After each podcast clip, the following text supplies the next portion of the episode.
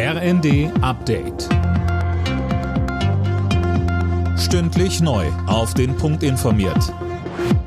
Ich bin Philipp Rösler. Guten Morgen. Am Kölner Dom gelten ab sofort besondere Schutzmaßnahmen. Das hat die Kölner Polizei mitgeteilt. Warum denn, Gisa Weber?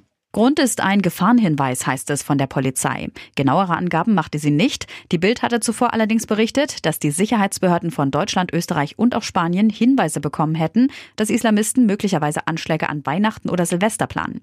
Der Kölner Dom wurde am Abend unter anderem mit Spürhunden abgesucht. Wer heute rein will, wird vorab kontrolliert.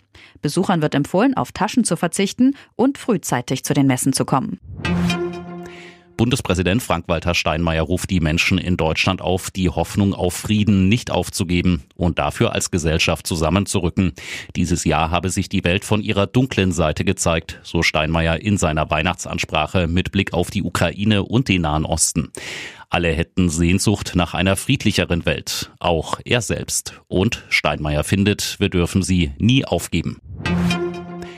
Anhaltender Regen und Tauwetter sorgen für eine angespannte Hochwasserlage in weiten Teilen Deutschlands. Unter anderem in Niedersachsen, Sachsen, Bayern, Sachsen-Anhalt, NRW und Hamburg steigen die Pegel von Flüssen und Bächen weiter an. Verteidigungsminister Pistorius ist der beliebteste Politiker in Deutschland. Das zeigt das jährliche Politiker-Ranking der Bild am Sonntag.